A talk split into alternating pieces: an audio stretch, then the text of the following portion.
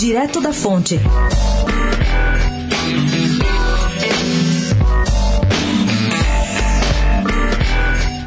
O avanço da reforma da Previdência no Congresso deve deixar o Ministério Público de São Paulo desfalcado.